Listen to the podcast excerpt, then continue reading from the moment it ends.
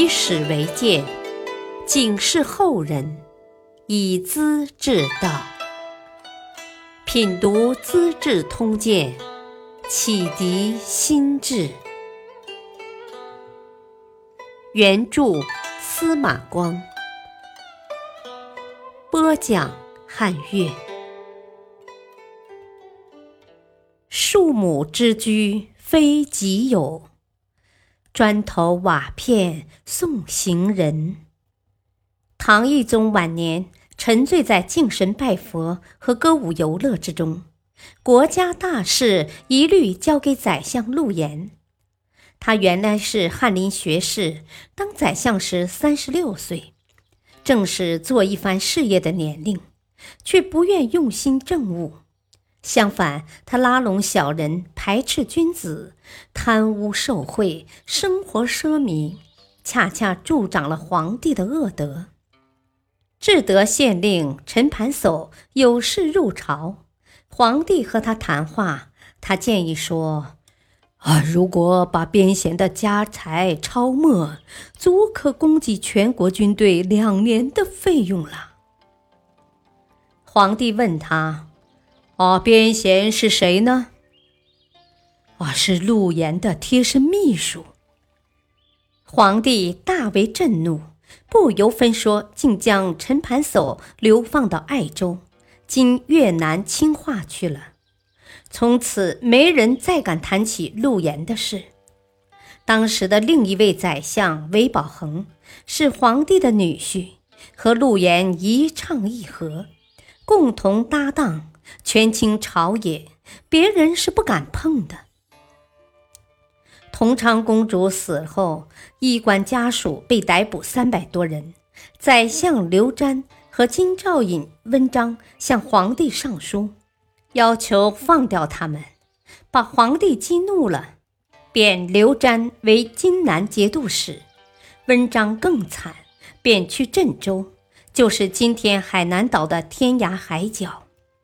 文章气愤极了，慨然长叹：“唉，生不逢时啊，死何足惜！”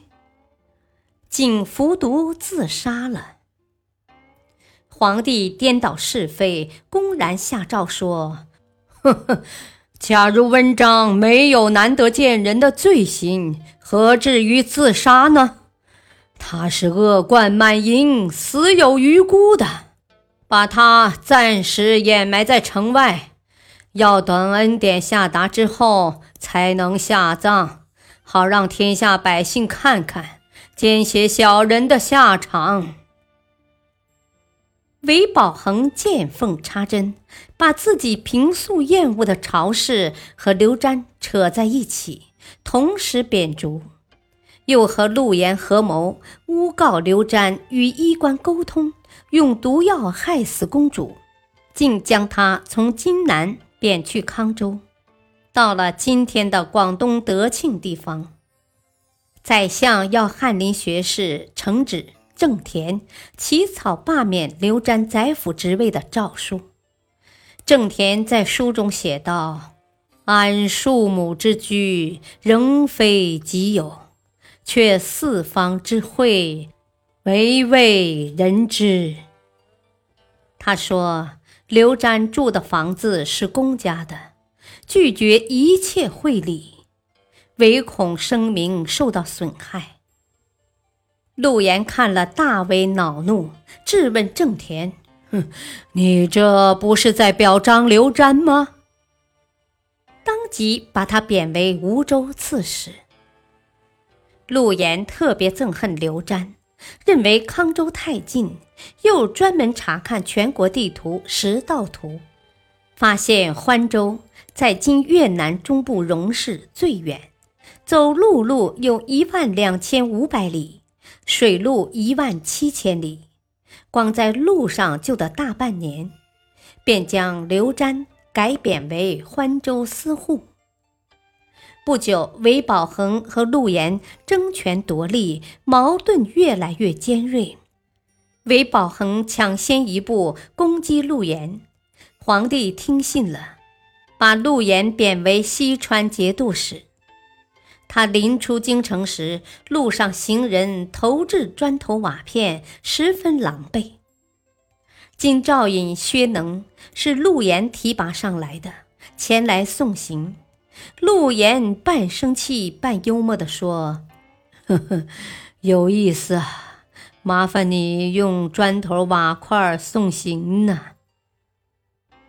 薛能举起朝户，也半认真半嘲讽的回答：“哼，宰相外出，政府也没有派人保护的先例呀。”陆公领受砖头瓦片，在下只能表示同情了。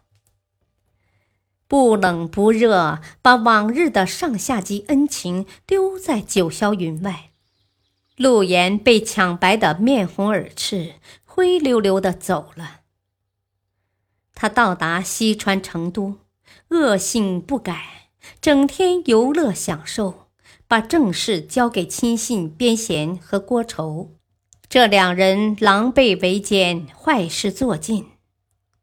有一次阅兵，两人在看台上私下商量事情，互相用纸条传递信息，看完就烧。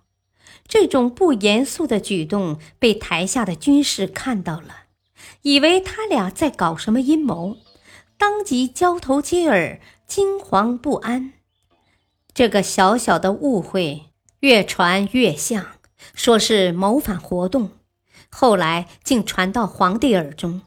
这时恰逢懿宗死去，熹宗即位，萧访出任宰相，把陆延从成都调到江陵当荆南节度使。边郭两人疑心重重，便同时潜逃了。陆延刚到江陵。朝廷传来诏令，削去他的一切官爵，流放儋州，到今天的海南岛西部去。临出发前，他被关在江陵监狱。一向风度高雅、姿容健美的男子汉，只关了两晚，乌黑的头发、胡子竟然变得雪白。刚准备上路，诏令又到，赐陆延就地自杀。抄没家产，流放家属。陆延惊得呆了。他当宰相时，曾向皇帝秘密建议：啊，赐死的官吏如果是三品以上的大员，要使者割下死者的三寸喉管，送到刑部查验呢。岂料现在竟会轮到自己挨割呢？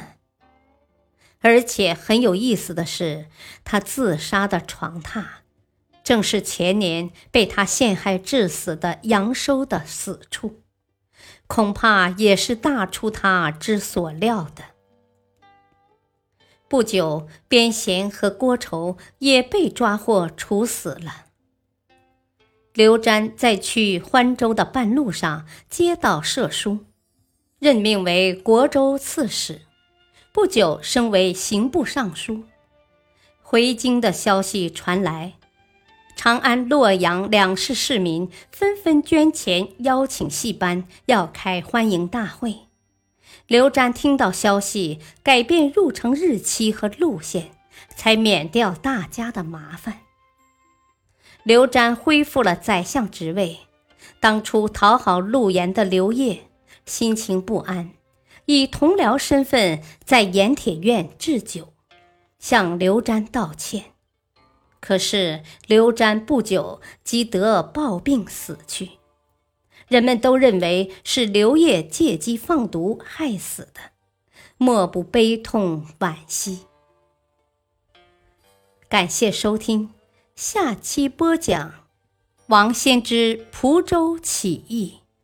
取潼关，皇朝进京。敬请收听，再会。